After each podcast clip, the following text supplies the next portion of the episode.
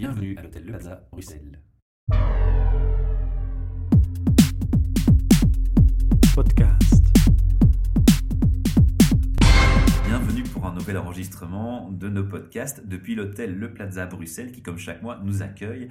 Et ce 21 février, j'ai le plaisir et l'honneur de recevoir des personnes de la SNCB. Bonjour, je m'appelle Mireille Protin, je suis responsable du recrutement pour le groupe SNCB. Donc le groupe SNCB, pour l'instant, c'est encore trois entités, Infrabel, SNCB et la holding. Bien entendu, si vous avez un peu suivi l'actualité, On en a entendu parler. via le plan Magnette, voilà, une grande réforme est en cours, ce qui rend également les choses tout à fait passionnantes. Mais donc, cette grande réforme va aboutir à ce que la holding en tant que telle va disparaître. Et donc, les activités liées aux ressources humaines, et donc plus particulièrement le recrutement dont je m'occupe, Mhm. vont être transférées dans une filiale d'Infrabel et de la SNCB qui s'appellera HR Rails, un très beau nom en anglais, dont on est très fier. Et donc voilà, HR Rails continuera les activités de Human Research anciennement euh, organisées par la SNCB Holding. Alors moi j'apprends quelque chose là. Donc ça veut dire que concrètement on avait euh, trois subdivisions dans la holding. La loi prévoit qu'on va passer dans une simplification avec deux subdivisions. Cependant, et c'était une de mes questions, vous anticipez très bien, euh, la partie HR va être commune.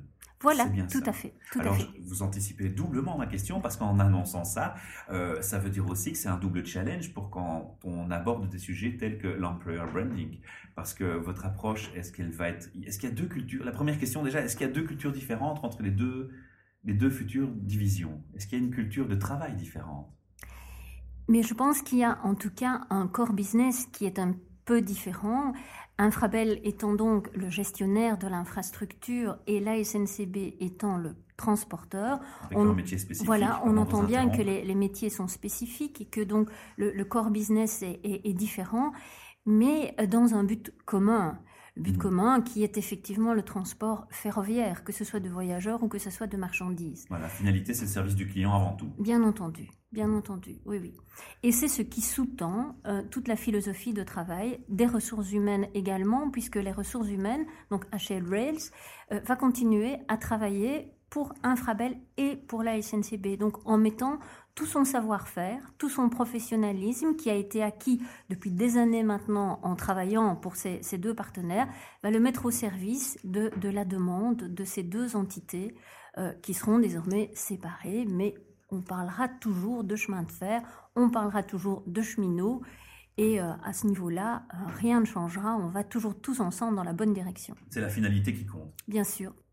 Alors toujours pour continuer donc sur la notion euh, d'employer branding, on a bien compris qu'il y a, il y a deux, deux subdivisions qui, qui seront présentes. Quels sont les défis que ça génère pour vous en tant que recruteur et surtout quand vous devez faire un programme de, de positionnement de la marque en fait? Effectivement, c'est un défi, mais c'est aussi ce qui rend les choses passionnantes. Il est effectivement passionnant de faire de l'employer branding pour des métiers que nous retrouvons chez Infrabel, des métiers que nous retrouvons à la SNCB ou des métiers que nous retrouvons encore pour l'instant auprès de la SNCB Holding.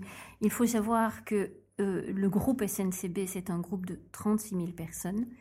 Dont la pyramide des âges est assez défavorable dans le sens où une grande partie de notre personnel, plus ou moins entre 40 et 50% du personnel part à la retraite ici pendant les dix prochaines années, ce qui demande énormément de recrutement et de d'efforts, d'attractivité pour l'ensemble des différents métiers. Et surtout pour les métiers qui sont des métiers dits en pénurie. Pourquoi? Ben Simplement parce que tous les employeurs du pays ont besoin de métiers techniques, Mhm. que ce soit de recruter des techniciens électromécaniciens, que ce soit de recruter des ingénieurs, des métiers de l'informatique. Euh, nous avons également ces besoins-là, que ce soit pour Infrabel, pour la SNCB ou pour la holding. Et nous avons également besoin de recrutement comme de conducteurs de train, d'accompagnateurs de train. Donc tout ça nécessite effectivement un grand déploiement en termes de- d'employer branding. On doit être très présent, on doit être présent dans les médias, on doit euh, avoir des plans de communication qui sont destinés à convaincre, mais destinés à convaincre en parlant vrai. Et ça, c'est une valeur qui est vraiment une valeur phare chez nous, aussi bien à Infrabel qu'SNCB qu'à la holding. Nous devons mettre en avant nos valeurs de nos sociétés, de nos trois sociétés, mais en parlant la langue des personnes que nous souhaitons attirer sans faire de fausses promesses ou de la publicité mensongère ou attractive. On a vraiment besoin que nos ambassadeurs, parce que les personnes qui font de l'employer branding avec nous, c'est nos, propres agents, nos propres collaborateurs. Ce ne sont pas des acteurs à qui on a demandé de jouer un rôle, c'est vraiment nos collaborateurs. Et donc, eux sont très fiers de parler de leur business, de leur boulot au quotidien et ils le font très très bien. C'est notre principal atout également en matière d'employer branding. Ce sont nos collaborateurs, nos ambassadeurs. On aura d'ailleurs l'honneur euh, pour la partie néerlandophone de recevoir euh, au micro quelqu'un qui va témoigner de ce que c'est son, son, métier au quotidien. Alors on parle ici de, de métiers très différents. On parle d'ICT, on parle de conducteur de train, on parle d'accompagnateur de train, euh, on parle d'ingénieur. Les profils sont tellement différents. Comment est-ce qu'on fait pour placer le niveau d'une communication qui doit être quelque part standardisée pour tous ces différents profils? Comment reçoivent les gens par rapport à cette approche? Nous, pouvons, nous avons différents types de communication possibles. Choisissez des canaux différents, ça que vous voulez dire? Oui, exactement. Et puis aussi, on parle de communication en termes d'image, où là, mhm. on va vraiment soutenir l'image du groupe SNCB en tant qu'employeur, où là, ce sont vraiment les valeurs de la société qui sont mises en avant. Encore une fois. Mhm. Encore une fois. Et nous avons alors des campagnes plus campagnes tactiques qui portent vraiment sur la découverte d'un métier en tant que tel, mhm. de sa spécificité, de son travail au quotidien. Et donc nous avons euh, une série de job days, par exemple, qui sont organisés avec des séances d'information et des séances de recrutement le même jour pour que un collaborateur, un futur collaborateur qui est intéressé pour travailler chez nous sache directement quels vont être les atouts de ce métier liés vraiment à la fonction. Donc deux choses l'image du groupe SNCB en tant qu'employeur et alors les campagnes tactiques plus ciblées sur le métier en pénurie proprement dit. donc c'est une en, en, deux phases en fait. On fait une approche globale et puis on finalise par rapport aux candidats et aux profils recherchés. alors justement, vous avez parlé plusieurs fois de, valeurs. Est-ce qu'on peut rapidement énumérer les, valeurs qui sont le, les priorités pour, euh, pour la société? Ah, mais je pense que la, la valeur phare est vraiment l'orientation client. Mhm. C'est important pour le corps de euh, métier, oui. Bien, entendu. Et, Sans ça, euh, je crois qu'il ne faut pas approcher. Et les 36 000 collaborateurs sont vraiment très attentifs à cela, mhm. euh, que ce soit des clients internes ou des clients externes. Donc, cette, cette, orientation client est vraiment très importante. Nous avons aussi, bien entendu, la culture du changement. Euh, l'adaptation au changement, la, gestion de la performance, ce sont vraiment des, valeurs qui sont des valeurs phares. On demande à tous nos collaborateurs de plus en plus de, productivité. Euh, c'est clair, c'est chez nous en tant qu'entreprise publique comme dans le privé on doit être euh, productif, rentable, mais ça n'empêche que cette valeur euh, de d'atmosphère favorable, de grande famille, comme on a encore l'habitude d'en parler, est toujours présente chez nous. Donc cette, atmosphère de travail euh, très très favorable et de, collaboration est toujours bien là ce qui rend effectivement cet atout d'attractivité très, très parlant, même aux jeunes qui, qui nous rejoignent. Nous avons aussi un atout, c'est que nous nous occupons bien entendu de transport, de mobilité durable. Mhm. Et ça, c'est une valeur qui parle vraiment aux jeunes d'aujourd'hui. Ils se sentent appelés par des métiers où ils peuvent apporter quelque chose à la société.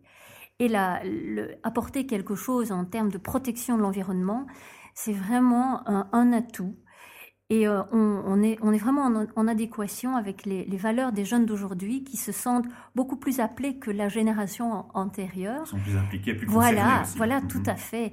Et donc, euh, ça, c'est un bel atout pour nous, euh, vraiment. Alors maintenant, malheureusement, on parle beaucoup, c'est triste, mais de crise économique. On parle de, gens qui perdent leur emploi en Belgique. Et puis à côté, on a des campagnes qui sont super positives, euh, qui nous disent, voilà, nous, on a besoin de collaborateurs parce qu'on a renouvelé notre, notre personnel. Euh, première question, est-ce qu'il y a un équilibre entre le nord et le sud du pays dans vos attentes? Est-ce qu'il y a euh, plus de demandes dans le nord, à Bruxelles ou dans le sud? Est-ce que c'est, vos, vos attentes, vos attentes, dans, recherches sont plus ciblées sur une région? Mm-hmm. C'est vrai que de par les départs à la retraite dont je vous parlais tantôt, nous devons recruter 1500 personnes par an. Mhm. Mais le marché euh, économique étant ce qu'il est, il est beaucoup plus difficile encore à l'heure actuelle de recruter euh, du personnel dans le nord du pays que dans le sud.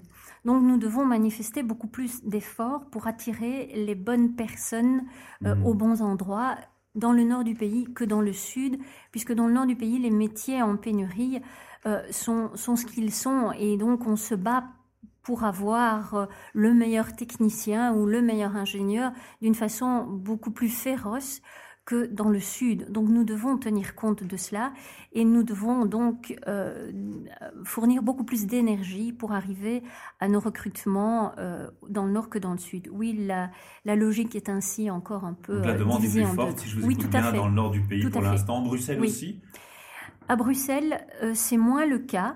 Mhm. Parce qu'à Bruxelles, nous trouvons encore pas mal de personnes qui s'orientent euh, vers les chemins de fer. Et là, Bruxelles, c'est encore une problématique un petit peu différente. C'est que à Bruxelles, beaucoup de personnes sont sur le marché de l'emploi, mais n'ont pas toujours, malheureusement, les qualifications professionnelles nécessaires. Ce qu'il manque à Bruxelles, c'est des métiers techniques. Et, le euh, multilinguisme peut-être et, aussi. et effectivement, la connaissance des langues, qui là, malheureusement, il y a encore énormément d'efforts à faire, c'est aussi un challenge pour les années Challenge qui va augmenter, parce que si je n'ai pas mal lu une certaine enquête, apparemment en Flandre, l'attrait pour le français diminue aussi et, com- et com- rend complexe le, la- le côté bilinguisme. Oui, on le constate également. C'est vrai que les jeunes du nord du pays euh, sont bien plus ferrés en langue que euh, dans le sud du pays. Mais ce qu'on commence à constater également, c'est que dans le nord Un du changement. pays, c'est l'anglais qui arrive en, en deuxième, en- oui voilà, en, en deuxième position, euh, moins que le français. Or, euh, nos deux langues nationales au sein du groupe SNCB, c'est encore le français et le néerlandais, pas encore tout à fait l'anglais. Donc, il faut encore des jeunes qui sont bilingues, français-néerlandais. Alors un point important quand on est à la recherche d'un emploi et qu'on approche une société, enfin c'est une question qui, je pense, préoccupe toute personne qui fait une, une- une démarche dans ce sens, c'est l'évolutivité de la carrière. Donc une société qui est comme la vôtre, un grand groupe avec en plus deux divisions, des corps de métier complètement différents, ça peut laisser imaginer qu'on peut évoluer très bien dans sa carrière, gravir des échelons, changer de métier. Euh, Est-ce que c'est très facile quand on a des, des corps de métier tellement différents finalement?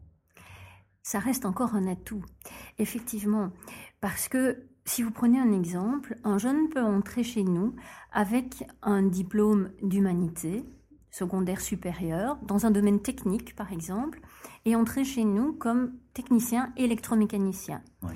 Et il va pouvoir gravir des échelons avec des formations qui seront données en interne et qui sont payées. Et il va pouvoir devenir ce qu'on appelle chez nous technicien électromécanicien principal, donc l'équivalent d'un baccalauréat. Voilà. Et puis il va continuer encore à pouvoir grandir si ça l'intéresse et devenir responsable d'équipe, voire même gestionnaire d'atelier, en passant des épreuves de promotion et en se réorientant. Et s'il ne souhaite pas évoluer dans une carrière et finalement diriger une équipe, il peut se réorienter aussi de façon horizontale, changer de siège de travail, se rapprocher de son domicile éventuellement, avoir d'autres responsabilités. Donc il faut savoir qu'on a 870 grades, donc type de poste euh, différents chez nous, C'est 870 sièges de travail possibles. Donc effectivement c'est énorme, mais c'est encore un de nos atouts, c'est que ça donne la possibilité à toute personne qui le souhaite de se réorienter dans sa carrière. Oui, ça c'est une chose qu'il ne fallait pas euh, échapper de dire, je pense, dans cette Oui. interview, parce que c'est vraiment euh, très important et c'est une attente qui est très forte chez les gens euh, en, en règle générale. Je pense qu'on peut résumer ça comme ça. Une question encore peut-être, vous avez tantôt parlé d'une pyramide d'âge. Est-ce que au niveau RH, c'est difficile de manager parfois des gens qui ont des profils de générations différentes? Ah, Je pense que c'est ce qui rend les choses tellement passionnantes dans la, dans la gestion des ressources humaines. Plus riches dans les échanges? Ah oui, effectivement. Maintenant, on ne constate pas vraiment chez nous de, de, de conflits de, de, de génération entre Mhm. les plus anciens et, et les plus jeunes. Je crois que, au contraire, les anciens ont à cœur de transmettre euh, leur savoir-faire, leur savoir-être et, et, et prennent très spontanément même un rôle de, de coach par rapport aux, aux plus jeunes qui sont dans nos équipes. Et c'est à ce point que euh, vous avez peut-être entendu parler de, notre euh, euh, appel Refer Friend, donc des agents, nos, collaborateurs qui amènent des amis ou des membres de leur famille. Et on a rencontré un jeune technicien qui nous a amené son papa Donc, vous voyez, on parle toujours du fait que, que les, les, parents euh, veulent faire rentrer.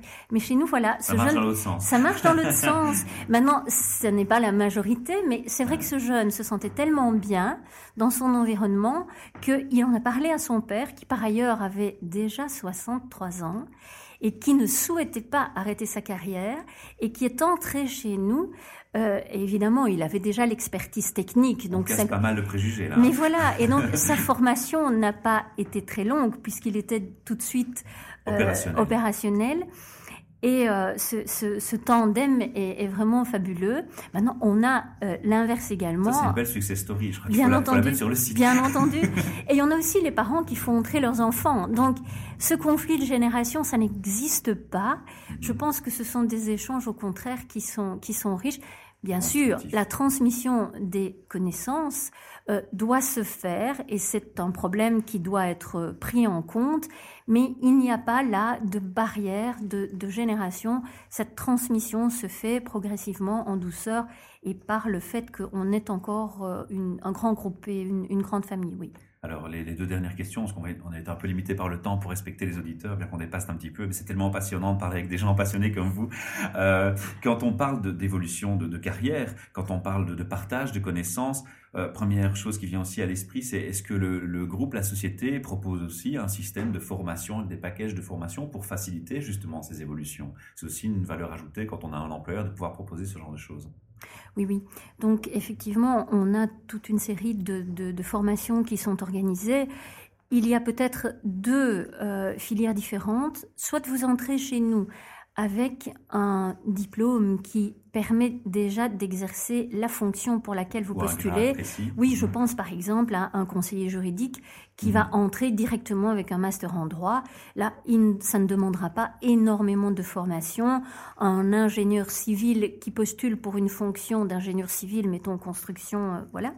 Donc ça, ce sont des fonctions pour lesquelles on postule tout de suite avec le diplôme qui est adéquat ou alors des fonctions, comme je vous parlais tantôt d'un technicien, électromécanicien, qui va entrer chez nous et en fonction du siège de travail dans lequel il va être euh, installé, il va être accueilli, une formation lui sera euh, donnée sur le siège de travail même. Les formations durent en moyenne un an. Euh, ce qui correspond également à la période de stage, comme on appelle ça chez nous, une période d'essai et pendant laquelle, bien entendu, la personne est rémunérée, mais doit apprendre les techniques qui sont plus liées au métier. On pense aussi à un conducteur de train. Aucune école ne forme des conducteurs de train, bien entendu. Ouais. Donc, un jeune qui a un diplôme euh, d'humanité générale en, peut entrer chez nous, suivre la formation d'un an de conducteur de train, formation également rémunérée, et après un an, il devient un conducteur de train et il exerce effectivement dans le métier. Oui. D'accord. Alors, euh, une toute, toute dernière question, parce que c'est bien de, de, de, vous faire un petit appui aussi par rapport à ce que vous recherchez comme profil.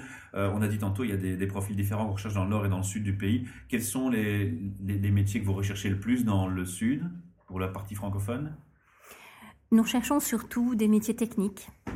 donc des techniciens électromécaniciens avec un baccalauréat. Nous avons également besoin de conducteurs de train, les accompagnateurs de train également, et des ingénieurs ou des métiers de l'IT sont encore des métiers que nous recherchons également. Une vaste gamme encore malgré tout. Et dans le Nord, c'est différent. Il y en a, on l'a dit tantôt. Donc c'est quel profil qui sera plus recherché? C'est la même chose ou il y en a oui, euh, mais avec un, un panel peut-être plus large. Là, nous avons encore besoin de techniciens électromécaniciens d'un niveau A2. Dans le sud, c'est plutôt les bacheliers dont nous avons besoin. Nous avons plus de besoins euh, au niveau néerlandophone dans les conducteurs de train mmh. et les accompagnateurs de train également. Et les ingénieurs, on en a vraiment besoin aussi.